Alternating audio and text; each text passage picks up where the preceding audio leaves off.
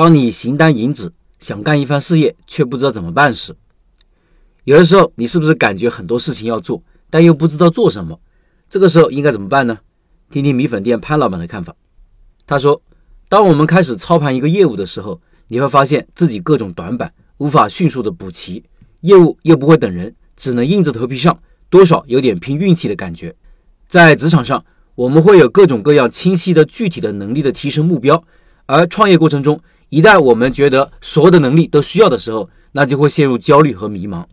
昨天直播的时候，有老板问我开店不知道怎么下手，那么接下来我就分享一下我的几点理解。第一。信息源不够，普通人信息源的数量和质量都不够。但我们做事之前，肯定要知道世界是啥样，有哪些好机会。等到风吹到门口，我们才后知后觉，都是棘手的信息，很少有靠谱的了。甚至很多都是别人想让我们听到的信息，手段和方法都已经过时了。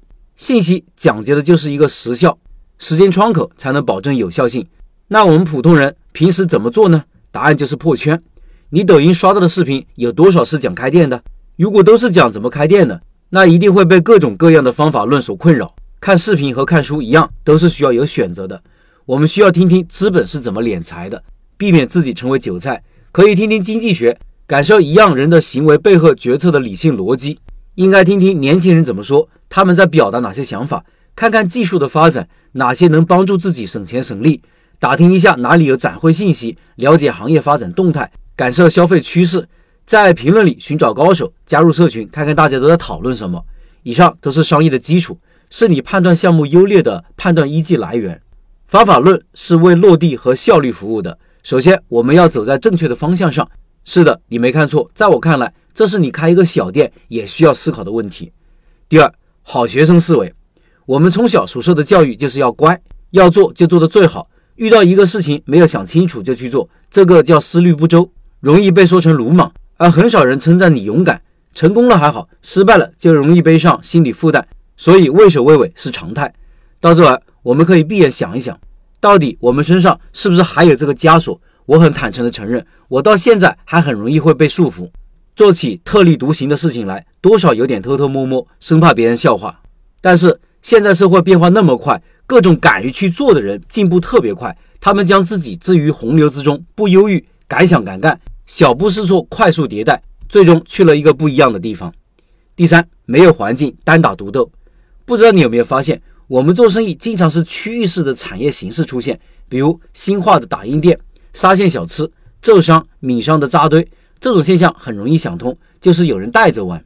所以你想做啥，就加入一个群体，不要想着全凭自己。无论从信息还是从氛围，甚至资金的角度，群体能够帮助我们解决很多内耗。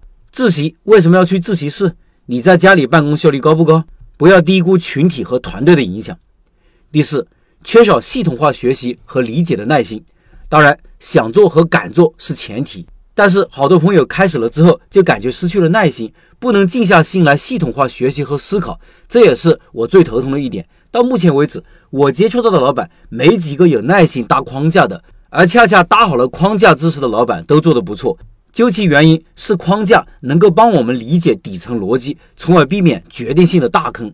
知识是能够帮助我们提高确定感的，也能够训练思维。所以千万不要迷信思维，没有知识和信息，思维是没有用武之地的。